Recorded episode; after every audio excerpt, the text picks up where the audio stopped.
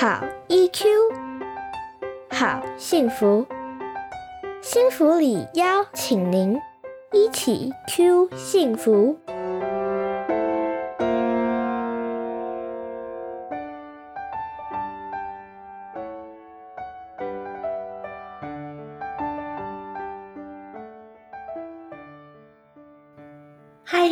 大家回到一起 Q 幸福频道，我是节目主持人骆玉芬，临床心理师。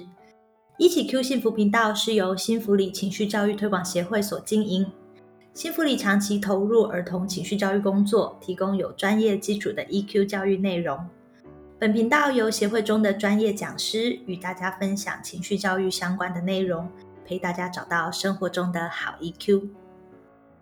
今天在节目中与我们相会的是李欣儿临床心理师。嗨，欣儿老师。嗨，大家好。嗨，欣儿老师啊，他除了是幸福里的专业讲师之外，也是米露谷心理治疗所以及丽人心理治疗所的心理师，擅长跟各个年龄层的孩子还有他们的家庭一起工作。那今天很开心的欢迎到李心理师来到我们节目上。那今天我有一个非常不容易的问题要问问我们李心理师，看看要怎么样子处理这个问题。其实是来自于家长的一个提问哦，就是有家长问到说，有些孩子他一生气起来啊，就会说我要杀死对方，我他那个对方让他非常的生气，我就说我要把他杀死，我要去杀死老师，我要杀死全部的人。甚至有的时候，孩子还会讲到说：“我要杀死我的爸爸妈妈。”对，那我不知道新和老师有没有在实际上遇过这样子的问题？有，其实这个状况其实还还蛮长，尤其是在之前发生了呃前几年发生了一些手机杀人案之后，嗯还蛮常有家长会在听到孩子说到这句话的时候，非常非常的紧张，然后就会立刻问心理师说：“哎。”那我的孩子会不会以后也会怎么样？对，那所以其实很多家长会非常的担心，然后非常的害怕这样子。对呀，那怎么办？其实呃，我觉得家长们就先好好的安顿自己的担心跟焦虑哦。最主要是因为过去太多的媒体大肆的报道，像这样子的状态，他们会去追溯过去这个发生随机杀人案的人，他曾经说过哪些话，然后他的成长背景如何。所以很多时候我们的焦点就会被这些东西转移。然后就会忽略了，其实，在那个当下，孩子其实都会有他自己的情绪。那当然，家长非常的担心，这是非常的合理的，因为我们也会很在意孩子他的成长跟发展，对不对？那所以，其实如果我们就好好的安顿我们的心情，然后我们开始就把它回到我们来陪伴跟协助孩子的情绪发展上，我们再来重新去思考像这样子的问题。是，这里有一个很重要的点呢，就是很多时候我们其实，在那个当下，大人自己是很焦虑、很担心的。但是，就像刚刚新的老师提到，如果我们没有先安顿自己的这个情绪的话，其实我们很难。难把目光回到说，那我们要怎么帮助孩子？对，我觉得讲的超赞，真的是这样。有时候很容易，当我们自己大人自己也都很焦虑担心的时候，我们常常就反而会完全的专注在自己的紧张跟焦虑，忘记了孩子他当下经历到些什么。没错。那我们要怎么安顿自己啊？对，所以我们就如果我们重新回到我们在讲情绪陪伴孩子跟协助情绪发展孩子讨论上，这时候我们可以重新去整理哦，孩子他为什么出现像这类型的语言？我要杀死你，或者是我要把你干掉，这些等等话语。那可能发生可能会有的几个原因，我们一起来整理一下。比如说第一个。可能这次的发生事情让他超级无敌霹雳生气哦，那个负向的情绪非常之高，他不知道要怎么去表达他那个愤怒，甚至到那种很暴怒的状态。那他不知道怎么表达的时候，他最后只能说说我要杀死你哦！我曾经就被一个孩子，他是没有讲到要杀死我，但他指责骂我说你是大便大便。对，但就是要他超生气，他那时候就是有一个情绪，但他不知道怎么说，然后所以他就只能用你是。屎，你是便，然后来去骂，这样，所以有点像是气到口不择言。对，气到口不择言，他没有太多可以选择的语言，所以他能够讲出来，只是要让人家知道，说我就是这么生气。对，对，所以他那个其实反映的好像就是我的生气的强烈程度。对，所以这时候我们如果把重点放在他讲的那个字或词本身的话，就是有时候反而模糊了焦点。对，就跟他说，你不可以讲这种话，这种话很可怕。你知不知道，你杀了人之后，你会怎么样？怎么样？对，对，反而没有去接到他的讯息，其实是我超级生气。是是，没有错。那第二个可能性是，孩子他可能平常不知道怎么讲。然后他其实也不习惯去讲他的负向情绪，他也不习惯讲他很生气，嗯或者他很紧张，因为他可能觉得这是不对的，这是不好的。哦然后如果我讲出来，代表我不好，所以他不知道该如何去讲的时候，他渐渐的好像也就会累积很多很多的负向情绪。嗯那累积久了之后，他就会像气球一样的爆开，嗯它可能就会在那一刻爆开，然后就又会再回到一个状况，就是我不知道该怎么讲，因为我平常也不不习惯说，嗯所以我不知道怎么讲，所以最后还是又会出现了口不择言。我们刚刚讲那个状态哎，，这让我想到，我有一些孩子，我所谓的一些孩子，就是治疗室里面有见到一些孩只，会让我蛮心疼的。就是很多时候，身边的大人其实会一直去称赞他，就是没有表现这些暴暴怒的状况，所以他们为了希望自己表现好，所以他们就会很努力的去忍耐住这些不舒服。嗯，他们会觉得，我如果表现出这些愤怒啊、这些不高兴，其实是不被允许或者不被喜欢的。是，所以那些就是你提到的那些负向情绪，对他们来说是好像很不应该，嗯然后我都要把它藏起来。所以真的累积久了，等到就是真的受不了的时候，一炸出来都已经是这么严重、这么强烈。就会非常的强烈，对啊。嗯，所以其实是对他们来说，他们并不习惯在日常里面去表达这些负向的嗯情绪。是因为嗯环境上并没有做到这样的事情。那等一下我们也会一起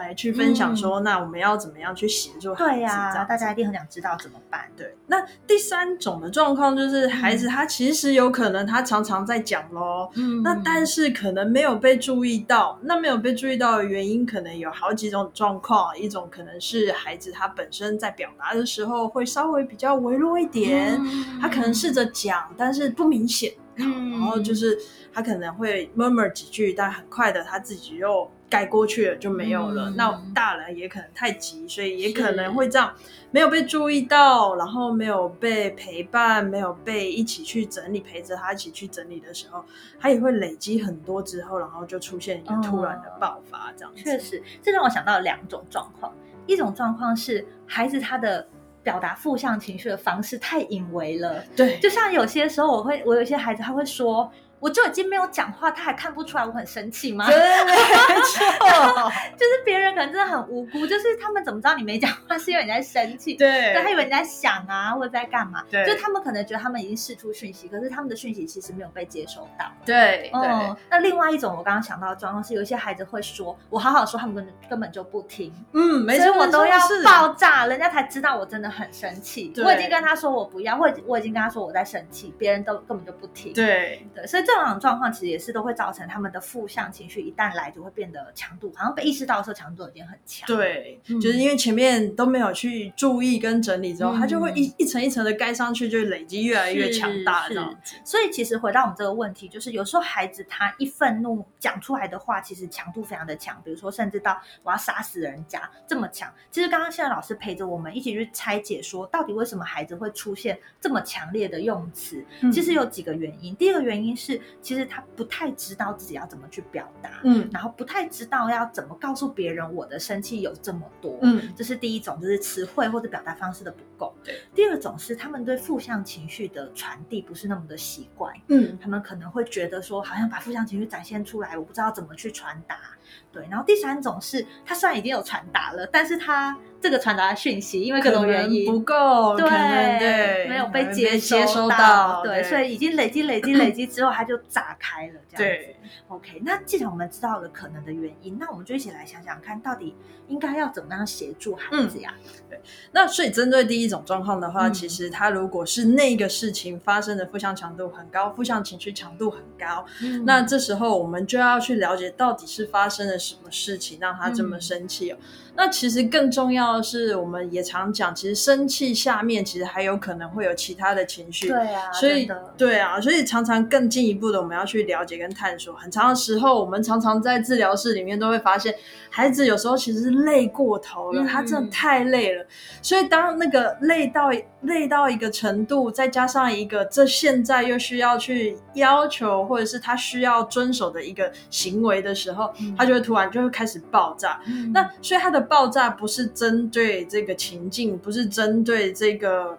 家长，嗯然后而是是因为他真的太累了，所以其实那个底下很可能就是，哎，他太累，或者有可能是他常常在跟其他小朋友玩，嗯然后小朋友就说、哦我不要跟你玩，他换了一个团体，他也试了，然后也说我不要跟你玩，所以他那个拒绝一直被拒绝，他也会觉得很挫折跟沮丧。嗯。所以很多时候，如果我们可以和孩子一起去找，哎，嗯。前面发生什么事情，然后怎么会这么这么的生气，这么嗯这么的难过之类等等，那这时候我们就会去同理跟接纳他那些心情，是那我们就会说，哎，你好累了，所以你想好好休息一下，嗯。然后或者说，哦，你其实真的好想和他们一起玩哦，嗯。然后所以你其实觉得非常的难过跟失望等等。嗯。那帮他去讲出他的心情的时候，他就可以透过大人的一些示范，然后他也会去学习下一次当他遇到类似的状况的时候，他可以怎么去把它讲出来，这样。嗯这真的很重要，因为很多时候我们大人或是身边的人看到一个人在发脾气的时候，我们都会倾向的觉得说他就是在生气，嗯，然后甚至有些人会很直觉的觉得说他好像在针对我，嗯好像在故意冲着我来。是，对。所以这种时候，我们自己的情绪也会被挑起来。对对对所以这个时候，其实刚刚新闻老师提到的方式，就是我们反而要回过头去看说，这个孩子他其实会有他自己遇到的一些状况，嗯，导致他现在的模样。他不见得是因为这个情绪，这个情绪可能只是最后一根稻草。嗯然后我们也不见得是他那个针对的对象，对而是说他背后可能有他的疲惫啊、他的挫折啊、他的失望啊之类的对。我还遇过，最近其实我看到很多孩子的背后生气的背后其实是焦虑、欸，嗯，他很紧张、担心，是对，对。然后他就用这种爆炸的方式来来应应，对，尤其最近现在因为疫情的关系嘛，然后他们的生活又有很多的变化，是一下子可能又要去学校上课，可能又突然间停课，那个变化也都会让孩子那个焦虑度都很高。对，所以他们就会很容易，好像很容易爆一样，但实际上是因为他们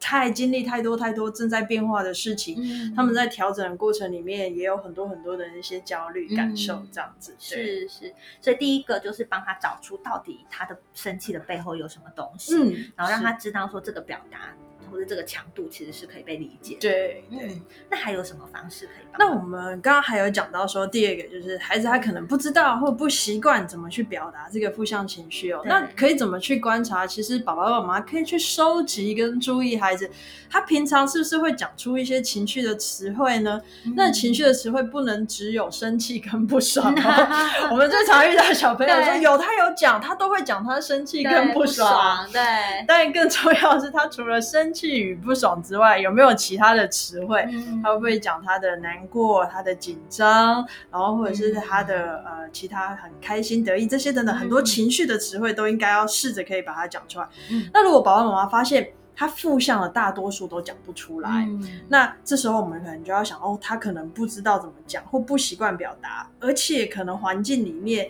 也可能会出现，就是他如果讲出来的话，嗯。他反而会觉得，哎，我如果讲出负向情绪，我就是一个很弱的人，或者是我一个嗯。是一个很不好的孩子。嗯。那如果是这样子的状态下，那所以我们就要开始去注意的是，当孩子他有这些情绪的时候，我们本身也要去示范怎么样让孩子知道说，其实这些情绪我们每一个人都会有，然后这是一个很正常的一个表现。嗯。那这只是因为我现在情绪不好，但不代表是我这个孩子本身是不好的。是。那让孩子他可以在生活当中去建立出一个，哎，我可以很安全，然后我可以好好的去把它、嗯。把我自己的心情表达出来的那个情境。嗯。那孩子久而久之，在这样子的不断的就是浸泡当中，他也会渐渐的去习惯，嗯。跟知道说，哦，原来我是可以表达的，嗯。我是可以把它说出来。这个是很重要的提醒，因为很多孩子会觉得一个会生气的人就是一个不好的人。嗯可是其实我们一直在说，我们要让孩子知道，说每个人其实都会生气。是但是很多时候大人讲出来的话是你不可以乱发脾气，所以孩子嗯就会觉得，所以我不能生气。对，或者是那种 这有什么好紧张？对对对对，你在那边生什么气？全部的人就只有你在那边气叉叉。对，可是事实上，我们可能是要跟孩子讲，比较像是说，哎，你生气的时候用这种方式，其实没有办法解决问题，或者没有办法帮助别人理解你，或者是你造成了环境东西的破破坏、伤害到别人。对，所以比较像是生气的方式需要嗯调整，可是要让孩子知道说生气这个情绪是可以的。对，是的。嗯，好哦。那还有我们刚刚还讲到第三个可对能的原因，就是他如果常常其实有在表达，但是没有被注意。其实这个时候，除了孩子，他可能我们刚刚前面有讲，他可能表达的比较没那么的明显，有时候很快的带过。是那另外一个，还回过头来，我们要去想一下我们大人的部分哦。其实我们要去观察，因为现在其实每一个家长、每一个大人，其实生呃生活的忙碌程度都很高、哦，所以我们很容易会出现一个状况，是孩子他表达之后，我们会因为忙碌，然后或者担心赶不上下一个行程，嗯。比如说他等一下要去补习班了，他现在这么的生气啊，那先赶快安抚他一下，之后说好，那我们赶快去按补习班了。或者是说，哎，他现在的功课，你现在在这边哭闹，但是你接下来还有很多 作业做不完，会很常会因为觉得说啊，我要赶快赶下一个行程，所以我只能快速的安抚他，或者是快速的带他去转移他的注意力哦。所以这时候变成是孩子他在表达的时候，反而会忽略，就是忘记去好好的陪他去做这样子的整理。那其实这里有一个很重要的点，是我们其实不管是大人或者是小孩，其实我们都要有那个好好的、慢慢的，然后那个专属住自呃属于自己那种觉察啊，便是嗯整理自己心情的那个时间哦。对所以如果是像这样子，如果家长发现，哎，其实好像常常我一个行程赶着一个行程，再赶下一个行程的那个状态的时候，那这时候反而是要提醒自己和孩子都要拥有那个专属和他一起度过的情绪的那种时是刻。是，我可以理解，就是我自己生了小孩，当了妈妈之后，我会知道说，你其实会很希望生活里面排很多充实的东西给嗯孩子。那又或者像我们一样，一一边有在上班，然后一边又带孩子，所以其实生活真的是被各种行程追着跑。对对，所以其实那个时间上的压力真的会造成大人很多心理上的负担。那这种时候我们就很难可以好好的有耐心的去理解孩子发生什么事情。嗯是所以其实想办法在生活里面去挤出多一点点的时间，然后这是会对彼此这种紧绷会很有帮助。嗯那我自己觉得很有帮忙的事情是把时间结构化。嗯像我我们家现在就是有设定固定时间的闹钟，嗯对，那就会提醒那个呃我们全家人说，哎，这个时间到了，我们应该要收拾了，要准备，要孩子要睡觉或干嘛。是所以当我们固定在那个时间听到那样子的提醒的时候，我们就会知道说，哎，生活可以进入到下一个阶段。嗯那我们就不需要自己扮演那个一直去一直去碎是念，然后一直去催促，然后或者是没有觉得自己啊一直没有余裕可以去聆听或停下来这样子的状态。是是是，好啊，所以今天其实哇，非常感谢，就是李先生心理师来到节目上面。那这个提问，其实一开始看到的时候，大家都会对于这个字眼的强烈，其实会感到有点吓一跳，嗯要心惊惊，就是孩子一生气就说要杀死对方。对，但是刚刚经过其实新人心理师的很。很有耐心又温暖的一些解析，我们其实就可以看到说，其实这背后，我们先不要把重点放在“杀死”这个强烈的字眼上面，而是去看到孩子背后的感受，然后他遇到的困难，他的感受可能是因为这个强度很强，或者是他的困难是他没有办法好好的表达，或者是他表达之后没有被接住。嗯那既然我们知道这些可能的原因之后，我们就比较知道要怎么去协助孩子。嗯是的嗯，好，那今天非常谢谢李先生心理师来到节目上，那希望今天的节目呢有解答到大家，有陪伴到大家。那我们一起 Q 幸福节目呢，每周都会在线上跟大家相会。那也欢迎大家，如果喜欢我们的节目的话，可以分享给更多更多的朋友听众。那另外呢，如果想跟我们互动的话，可以在新福里情绪教育推广协会的粉丝专业上面跟我们互动留言。那在未来的节目中，我们也会找时间念留言，然后跟大家互动哦。那我们今天的节目就到这边喽，谢谢大家，拜拜，拜拜。